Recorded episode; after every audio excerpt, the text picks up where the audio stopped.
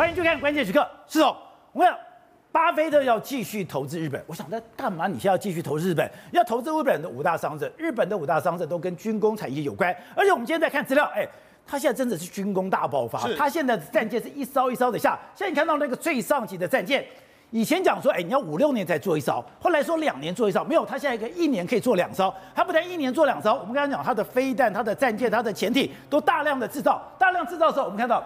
新兴市场教父莫比尔斯他就怎么讲？他说，巴菲特现在去投资日本，是在安排更大的一盘棋。对，他要钓更大的一条鱼。对，我就很好奇啊，是什么叫做更大的一盘棋，更大的一条鱼嘞？宝姐，你可以试想吗？如果就捆在日本上面的那些所谓的捆龙锁全部打开的时候，日本变成是个世界超级的军事强权的时候。巴菲特会不会是最大赢家？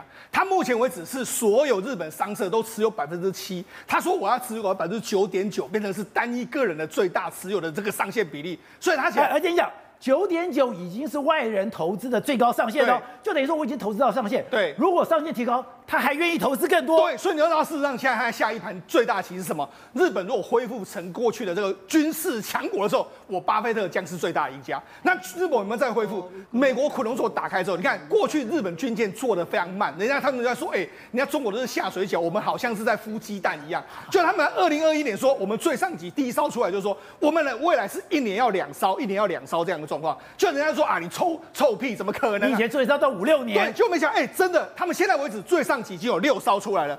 六艘，所以二零二一年开始下第一艘，对，到现在已经有六艘了。六艘，而且那事实上现在为止来说，他们还要加快速度。那日本现在还要研发什么？他们现在还要研发所谓第六代的这个战机，那包括说像这个飞弹，然后继续的增程，然后还有隐形飞弹，甚至是超音速飞弹都要研发。甚至他们现在准备要把军事呢要可以出口到海外去。他们这几天刚好在办一个这个防卫大展，防卫大展的时候，很多全世界的军火买家都来到日本了。所以呢，事实上现在日本真的要变成是一个军事强国了。而且你讲巴菲特讲。二十到五十年后，日本跟美国要比现在更加强大。对，没错，因为我们知道，事实上日本的五大商社里面来说，都有非常多的这个军工产业。譬如说，像三菱重工、川崎重工，他们制造飞机、船舶还有潜舰嘛；三菱电机做导弹嘛。这个还有包括说非常多各式各样的军工产业都在这五大商社里面。所以这五大商社可以说是巴菲特一口气把他们囊括在内，就掌握了日本未来军工产业最重要的几个核心。好，我们来看到这是波克夏。披露了他五大商社的投资图，刚刚讲的最赚的就是丸红，已经赚了二点二二二点五倍了。接下来看三井、三菱，哎，也都是赚了一倍以上，赚了一倍以上还不够，我要加码投资。加码投资，刚刚讲到，全世界媒体都在关注，对，你这个投资到底在干嘛？是，他说，巴菲特对日本公司的加注非常划算。对，莫比尔斯讲在下各大的一盘棋，然后我们再看到，现在美国的金主，美国的有钱人。现在一个一个都往日本跑，对，为什么这样说？你可以看，这是这是这个领走，就是说他当初买这个波克波克夏买这个八这个五大商社的时间，你可以看股价的表现，丸红已经涨了两倍多了。那另外三井三哎三井三菱还有住友都超过一倍。伊藤忠来说，虽然是涨幅最差，但是也约莫有六七十趴左右的数字，所以等于他赚的相当相当多钱，所以也因为赚的非常多钱，所以你看巴菲特说什么？他说啊。他的这个日本上市跟我们五跟我们波克夏很像，包山包海不同的类别，所以他说我相信呢，这些日本上市一定也活，未后未来一百年，我那我们会就这些商社继续增加增加投资，而且他说呢，因为为什么？因为这五大商社有一个非常有意思有意思的地方，他们几乎不会跟政府借钱，没有欠债，而且他们还会借钱给政府。五大商社不欠钱，对，所以你知道为什么？我我说了，莫比尔斯为什么说他在下一盘更大的棋？你仔细来看，巴菲特今年他在全世界的布局，布局什么？他在美国呢一直在买，包括说像西方石油、雪佛龙这些原物料的公司，然后在日本买这个五大商社。很显然，他未来都赌，他未来可能看法，世界搞不好会爆发一场更大的冲突的时候呢，能源、他可以，武器，他可以在这里面呢，或许可以获得非常庞大的这个利润。而且之前讲说，日本是一个军工大国，捆龙锁打开了以后，它会快速的成长，快速成长多少？刚刚讲的那个最上级是，那个是全世界现在最好的隐形战舰。对，哎，你上面刚刚讲的，你上面不但没有铆钉，而且你的接缝非常的漂亮。如果你没有注意的话，你连窗户你都看不到。对，这么精密的这个所谓的战舰，对，它居然可以在一年可以下两艘，不但一年可以下两艘，刚刚讲到的，现在它已经是做出了全世界最安静的潜艇，它现在要做第六代这个战机，对，甚至它的十二式飞弹。也要大量增程。所以我们现在看到就是十这个最上级的这个这个船舰，你看。原本是只有一艘，可是现在你看熊野号啦、能代号啦，哇，一大堆全部都出来，对，六艘完全都出来，完全出来。他们就说到二零二三年的时候，还要再更续继续的打造。所以呢，事实上现在他们整的已经这个水这个所谓钻战舰是水饺式的这个下。那我们曾经讲过嘛，它到底很厉害在什么地方？你有没有注意到它的船身相当相当的平滑？对、欸，你根本看不出来。宝杰那它其实这边有非常多门呢、欸，我们都没有看到，对不对？啊，就是你看船舱打开，没有你没有把这个门打开，你根本不知道那边有门呐、啊。远远的看，几乎是完全是没有没有。没有接缝的这个状况，啊，船可以打的密合。对，那在后面来说的话，他要把船回收回来的时候，你看，如果他没有把这个门打开的时候，你根本不知道这边有门。你看人就从这边上来，所以等于是它打造的是相当相当让你几乎是完全隐形的这个状况。那它还可以发射所谓的这个垂直发射系统，还可以发射所谓海公洋的这个飞弹等等。所以它最重要就是在反 反潜舰还有反水雷的一个状况。那甚至还有什么？你们知道过去一段时间我们跟你讲，一般的这个天线是这个样子。对。这它这次的天线，你们注意到不太一样？只有一根，只有一根。那也就是说，你更难发现到它。那它这样，它透过这个所谓外，它透过。我现在看到的左边是我们的传统的，对，右边是他们最新的。最新的这个天线，天线来说的话，可以相当完整的，就是不但是发射力道更强，接收的这个状更更看更快，而且天线是隐形的。你看一下，你这样的形状是很容易被侦测到。对。但是你这样的圆滑形的这个形状来说，你是很难被侦测到的。所以等于是截面积更小，完全不一样。他都说什么？截面积是什么？它的整个雷达，如果因为它整个舰身也是相当隐形的这个状况，你根本抓不到它。他说呢，等于是说变成截面积从一件和服的面积变成是一个扇子的面积，从一个和服变成是一个扇子，等于是说它这一代的这个最上级来说的话，是相当相当隐形化的一个战舰的这个状况，而且哎。如果在讲的，它这个独角兽天线，对，看起来非常精密耶。对，没错，它里面有非常多这样整合在一起的这个技术，所以它你就知道说，事实上为为什么？因为它有可能是在发射讯号的时候，它可以遮蔽掉部分的这个讯号，让你根本无法控哎抓到它的这个一这个所发射的这个所谓天线的这个讯号。而且刚才讲的，它的讯号非常完整，它可以让所有在这个舰上起降的直升机，在这个舰上对外发送的讯号，对。非常的精准，而且保密。对，所以你看，它不但的功能强大，而且它这个更加隐形的这个状况。甚至我们不讲这几天呢，日本正在进行一个叫做防务博览会的这个状况。那防务博览会的时候，哎，就那英国的国防大臣也去了，然后还有乌克兰的国防部副部长也去了。为什么？还有包括说美国驻日本的大使都去了。为什么？因为他们都说，哎，这个是日本要打开捆龙锁的时间嘛。所以呢，日本的各大商社全部都把他的武器都展示出来了。那展示出来里面来说，有几个非非常有意思。三菱重工，因为三菱重工已经签了，包括说价值三千八百亿日币，折合新台币八百六十七亿的军事军购的这个合约嘛，里面有一个叫做潜射性的这个潜潜射远程的这个反舰飞弹嘛，还有另外一个就是所谓的高超音速的这个滑翔飞弹嘛，就是这个超高音速滑翔飞弹正在研发之中的，他们现在特别展示他们现在研发中的这个状况。对，那如果你要买的话，哎，搞不好你未来也可以我跟我洽询。那除了这个这个，所以除了这个他们展示的飞弹之外。三菱还公布说，他在进行所谓第六代战机的这个模型的这个第六代战机公布了，公布出来，哎，我的样子大概是这个样子。那第六代战机有传言说，可能是会跟日英国一起来合作嘛？它，那除了这个之外，他还展示一个新型的这个镭射武器。雷射，那这个镭射武器可以放在什么地方？它可以用在，比如说你可能在飞机场，或是固定式，未来可不好在船舰上面。而且他还很故意哦，他展示什么？我们曾经用这个镭射武器去打无人机。我刚刚那个，哎。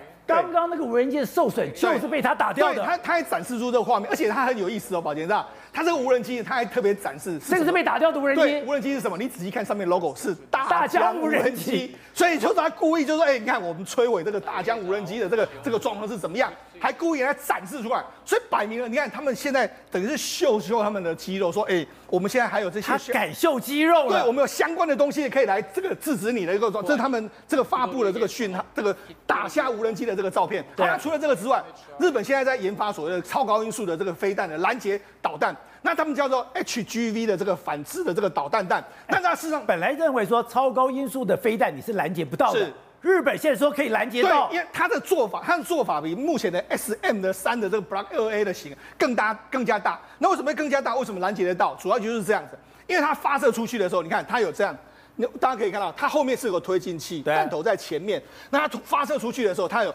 不一样的这个地方的有所谓的它的推进器，对不对？我可以控制，它可以控制它的任何的方向，所以它可以发射出去之后，它可以遵依照雷达发雷达侦测到，哎，敌人的飞弹来了，然后我就知道说，哎，发射。这个可能要赶快发射我们的飞弹出去了。就他就在舰上发射出去飞弹，发射飞弹出去之后，你可以看它一直后面的火箭呢一直不断的推进，推进到最后的时候，它就直接分离了。那分离出来之后，弹头在前面，对不对？这个弹头保洁上，它前面有装镜头，也就是说，你看它镜头可以锁定的我要攻击的这个目标，所以它可以非常精准的就摧毁到目标。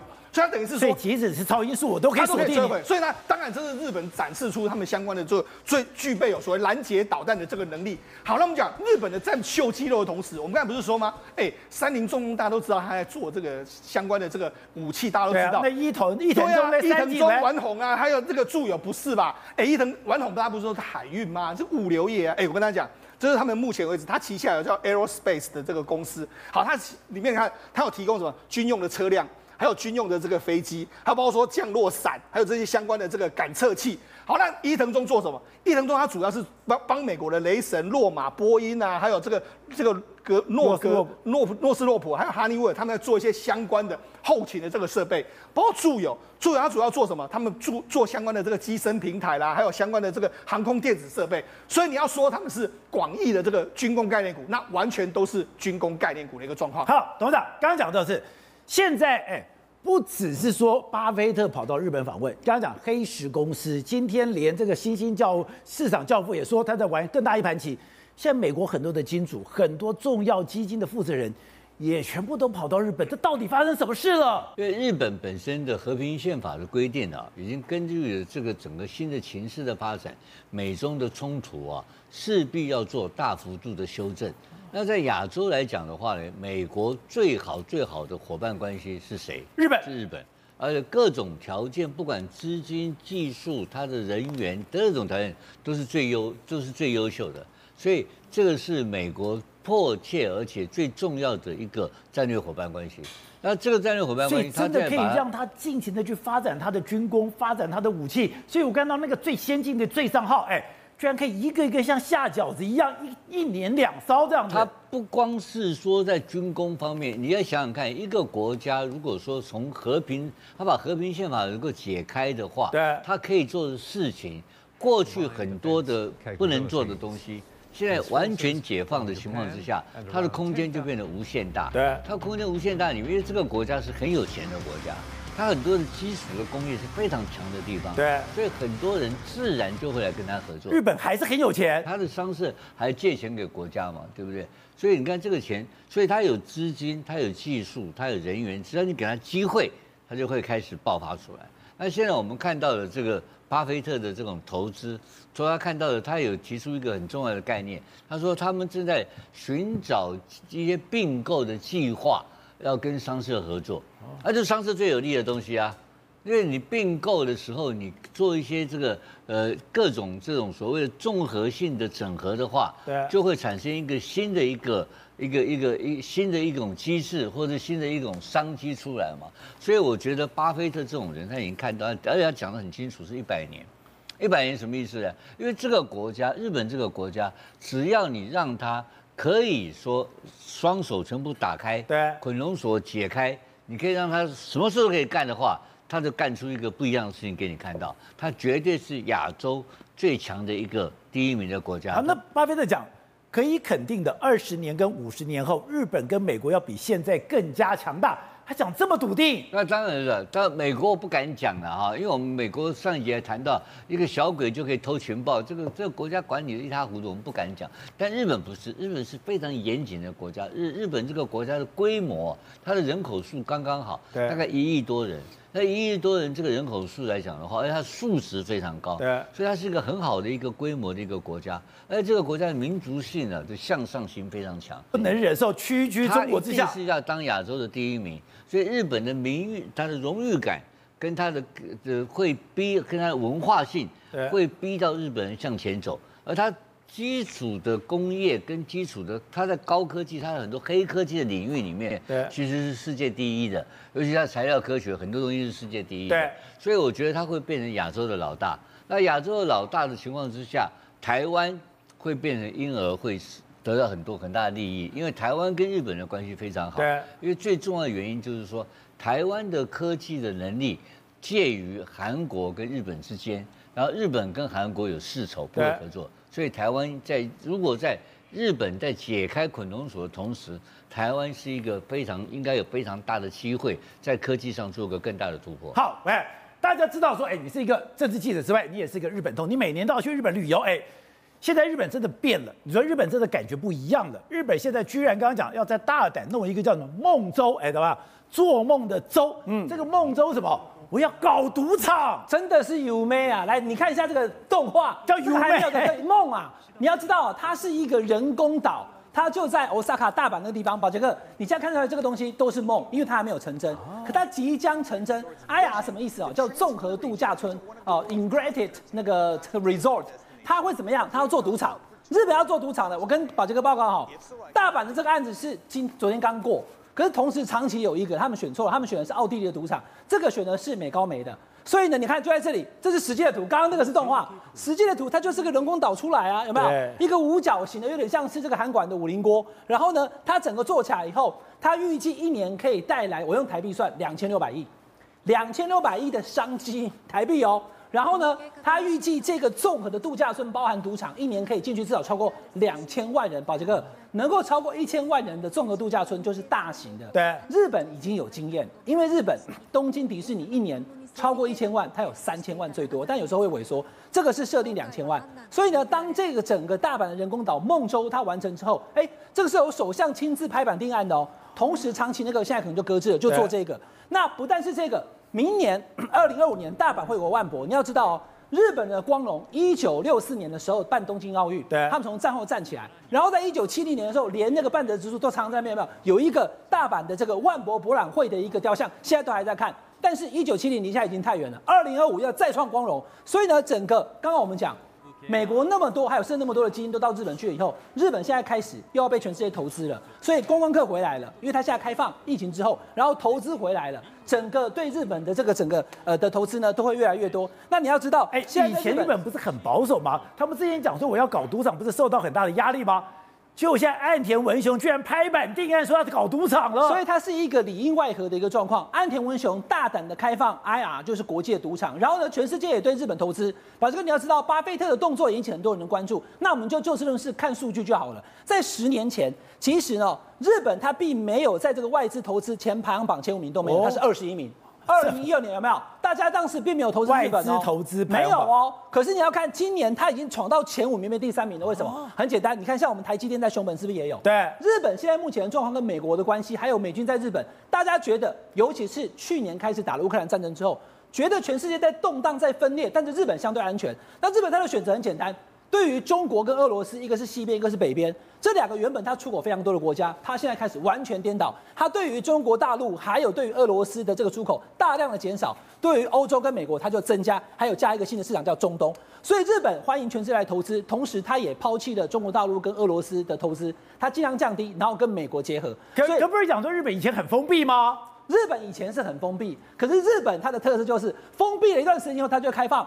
他的幕府两百多年以后，马上黑黑船来了，对不对？苦罗夫内一来以后，他就要大量的学习。所以日本现在目前的状况就是说，他会向全世界学习之后呢，得到日本经验。而现在刚好全世界的局势看好日本，所以就。投资日本。好，那刚刚讲到，现在直接注意是，不是只有巴菲特？现在刚刚讲的私募基金 KKR 的创办人，包括城堡投资的这个创办人，林肯的国际的，还有黑石集团，黑石集团都去了。然后我要跟大家报告哈，日本它的资讯是公开的，像我们每天总统行程之后，总府记者看得到。可是日本的报纸都会每天会有这个首相目前的动静，他的动静的意思说今天干嘛了？所以他的首相动静那天看到，哎。黑石集团来，然后呢，私募基金的主席也来，他发现说，全世界人都在跑来见我们首相干嘛？大家要投资日本的，所以日本的所有的前十五大基金发现说，全世界的资金进来以后，他们也有信心。增加消费，所以才会有 IR 那么大的一个案子要做国际的赌场。所以日本现在开放全世界来，然后当然他也要去做很多地方的情搜。宝杰哥，你要知道，日本他的情搜能力还有学习能力最强。哎，他真的情搜能力这么强吗？我我先简单一讲一个好空泛的，你知道所有包含的 Walkman 什么？那不是日，那是日本他去学习其他国家的东西，他都做得更好，对不对？那我们就讲，就在昨天，我的好朋友又来台湾了。上次我在我们关系在讲的时候，他来台湾，我讲一百三十四次，对不对？这一次已经一百三十六了，你知道为什么吗？因为在我上次讲，小笠原是你好朋友，呃、对，我我们常会见面的哈。那小笠原老师上次我讲到一百三十四次来台湾的时候呢，之后连我们选完了哇，这个光是一个嘉义市长十二月十八的补选，他也来，他还去嘉义去看了所有党。那你知道他现在人在哪里吗？他在哪里？小笠原现在人在台南，他要把台湾的这个整个选情，他要再来做乡野调查。然后他，他又来了，他，他又来，而且我告诉你哦，他去台南，他不是只有见大咖哦，他连那个里长陈永和他都要见。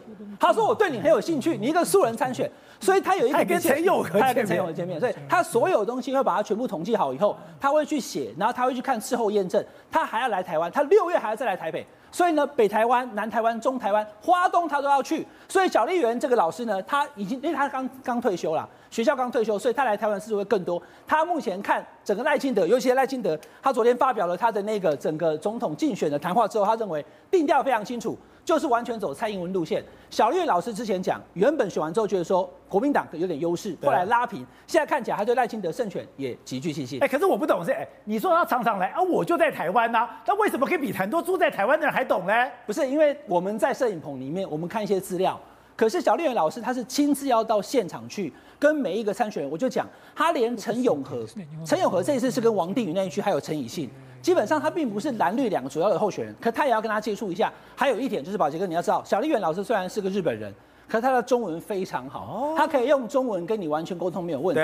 那他自己做了调查以后，他会看我们的报道，而且他实际去了以后，他会得到得到他的结论。那他观察台湾的选举已经三十几年，所以他的结论不一定都对。可是每一次他回头再看以后，哦，原来是这样，他就会做修正。所以小绿老师对台湾的选举观察真的非常准确。好，各位，这边讲到的。日本有一个名词叫做情报力，而这个展现情报力最重要的就是它的商社，它的商社一只要一出去以后，哎，我要对当地所有的情资、所有的物资，包括的你的喜好，你吃什么用什么，包括你有什么财，他们真的都可以抓得这么厉害吗？对，日本不是只有商社而已，当然商社很重要，包含商社化身成为政府的前线机构，那个基本上也在做一些相应的间谍工作，讲情报。另外一个层面来讲，就是其实是间谍事务了。那你可以看到一件事情，以前日本哈一直到现在，他现在做中国大陆的研究来讲的话，已经到每一个县委书记到村委书记，他们都寥落指掌哦。其实，在日本政府当中都有相应的一个名册哦。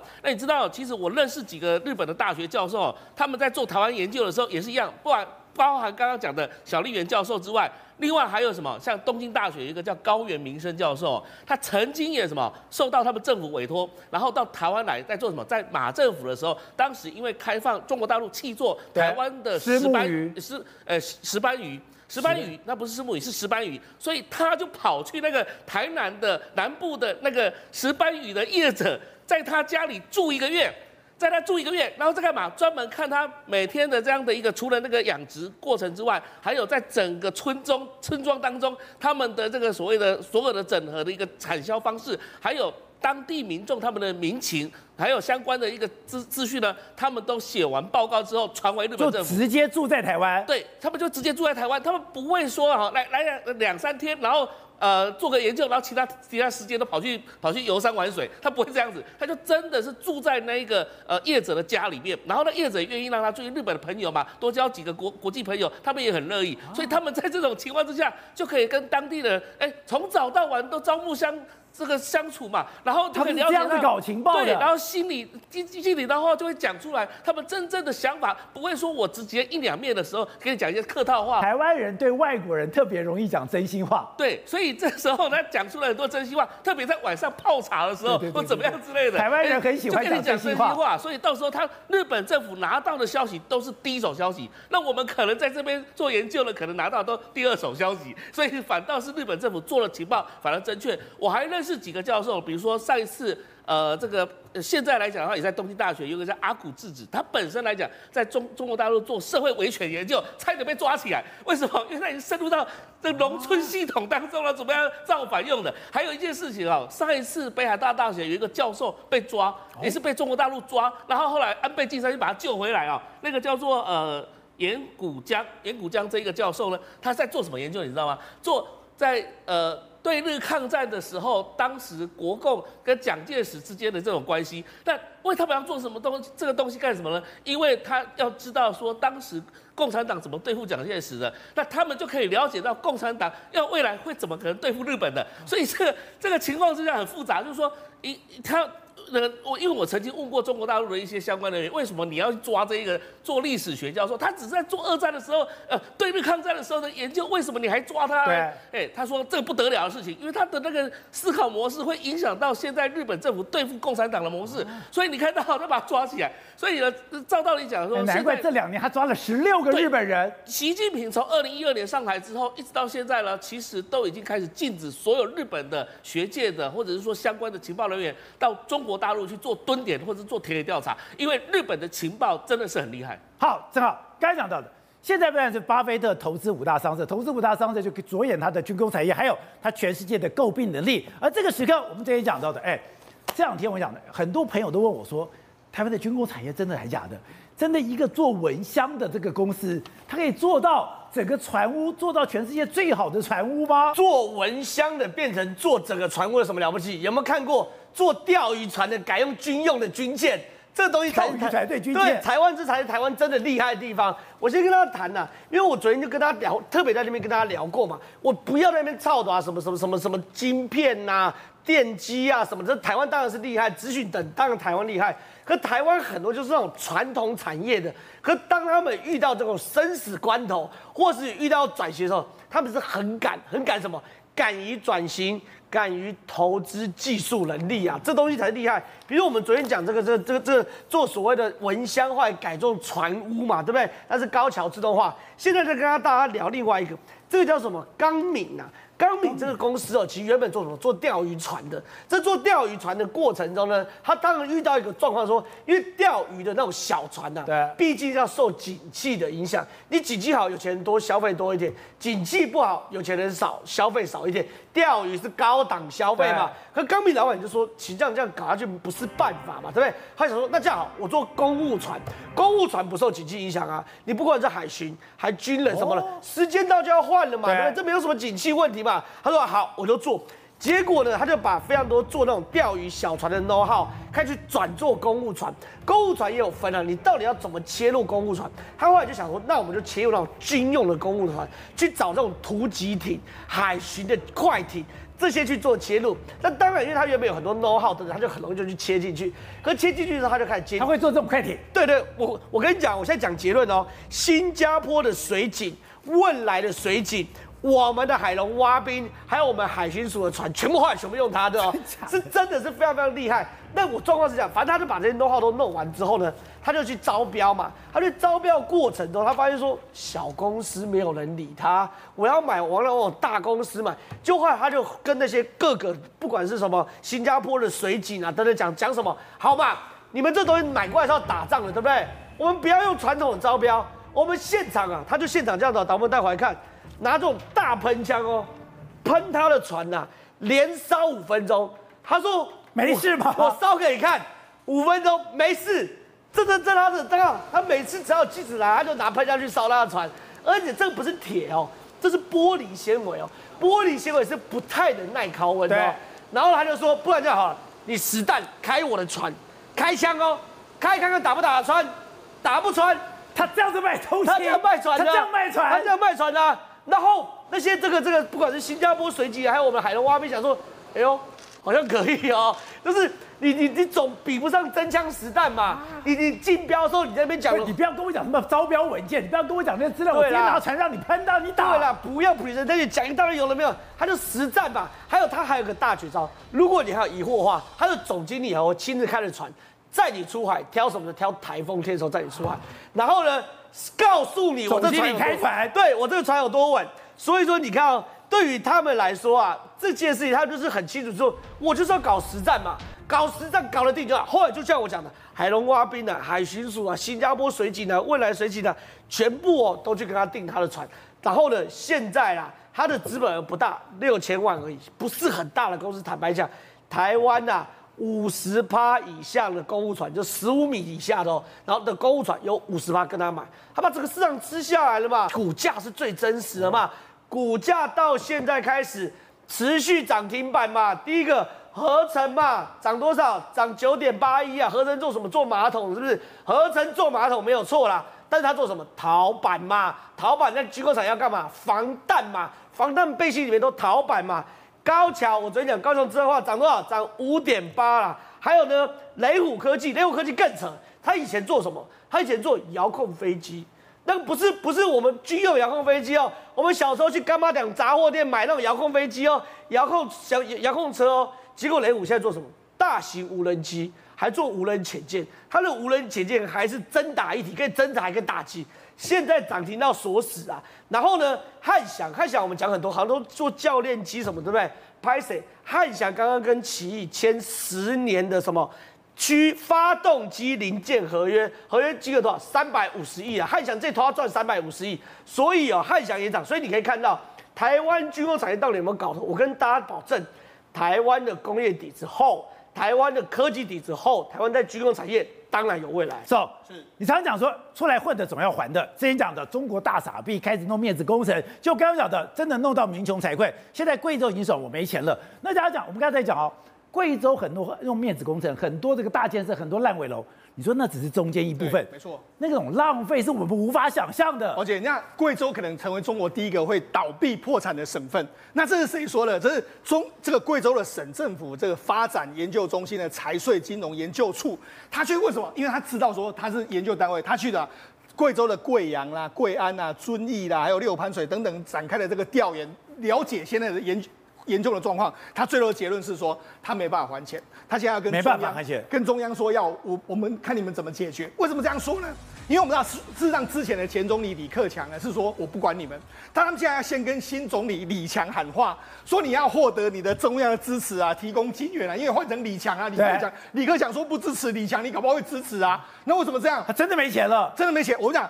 贵州，我就讲它的财政收入是三千亿，现在贵州的这个账上的这个税务是一点二兆啊，你光是这样就要四年，那我你你还要加上一些隐形负债那些加上去，可能是两兆，所以真的是完全没办法还钱，你把它整个省拍卖了都没有这么多钱。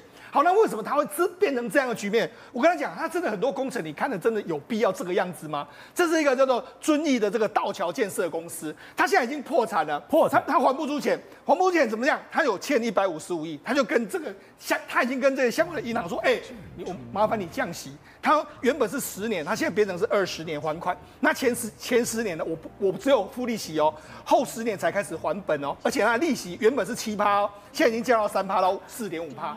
哎，银行都给你这么大的优惠，他还是会破产，为什么？还是还不了？因为他欠了太多工程，你根本看了没有必要。这个叫前村的这个立立交桥，你看，哎，宝姐，你仔细看。”这在这个贵州立交桥，哎，这真的是非常雄伟的一个建筑物。问题是当地的交通根本不需要这么多，它很多时候这个交桥，这个所谓立交桥，就是他们的交流道上面根本没什么车，这是他们刻意拍很有车的地方，大部分的时间都没什么车在那边走。而且你看这么复杂，你在想说你有必要盖成这个样子吗？就这样，这个要是我上去，我根本不知道怎么下来吧。而且它是什么？最大垂直米，它最大有五十五公尺之高哦。然后他就说西南地区最大的什么？所谓过，人家就把它。戏称叫做，哎，西南西南地区落差最大的过山车，就是那种所谓的这个有云霄飞车这样的状况。好，那除了这个之外，他们还盖了一个什么？哎，这个如果你有看什么中国很很厉害的什么重大工程，有出现这个叫做贵州的这个都安高速的大桥。那它是它这个大这个桥啊，是他说什么？盖在高山上面，在云雾当中，对，工程相当的好，相当的难。那为什么会相当的难？因为它这个地方根本不需要。这样子干，因为它这个地方都是山，我们啊地地无三里平，所以你怎么办？你只能把它架高起来。它整个路全部都是架高。宝杰，那这个这个桥呢，约莫长是两百七十六公里，两百七十六公里，你知道花了多少钱吗？它这这座桥是空金呢，因为它一共花了四百三十亿人民币，折合新台币是一千九百一十二亿，一一千九百一十二亿盖了两百七十六公里的桥。然后说这座桥，他说。平均的造价每一公里是一点五亿人民币，大概折合新台币是六点六七亿，哎，比台湾的高铁都还要更贵，而且它还比中国的高铁还要盖更贵。所以就，那你建了这个桥，你看，大部分时间这一座高速桥根本就没有人，它只是啊。平常没人，为什么？因为中国要拍什么啊、哦？中国的景色很漂亮，它是摆拍的，或是中国这样都会拍，这两个都常常会被入选。为什么？因为这个工程难度真的很难。但是有必要盖这样子的状况吗？那除了这个之外，你看，这也是变成是烂尾楼了，这是在。独山县的这个水师楼啊，它这个楼一共花了两亿人民币盖出来，到目前为止变成是烂尾楼。另外一个，他们这次还去六盘水，六盘水也是他们现在整可能整个这个政府里面这个负债非常多的。就六盘水，哎，他才八八千到九千人，结果你看宝杰，他居然盖了一个这样的这个超高型的这个新大楼。那除了这个之外，他们还有一个所谓的边陀文化博物馆。那边陀文化博物馆就是打陀螺这样这个啊，就没有你看他盖的这个也花了很多钱。然后除了边陀文化博物馆之外，我们还要开什么？还要开自行车道，让大家来这边玩。你除除了在博物馆看，还要来这边玩。来这边玩的话，还要盖什么？还要盖度假山庄。就现在这些完全都变成烂尾楼，你就知道事实上贵州会走到今天的局面，真的是应验了那句话，就是你当初怎么花，现在你就要怎么花。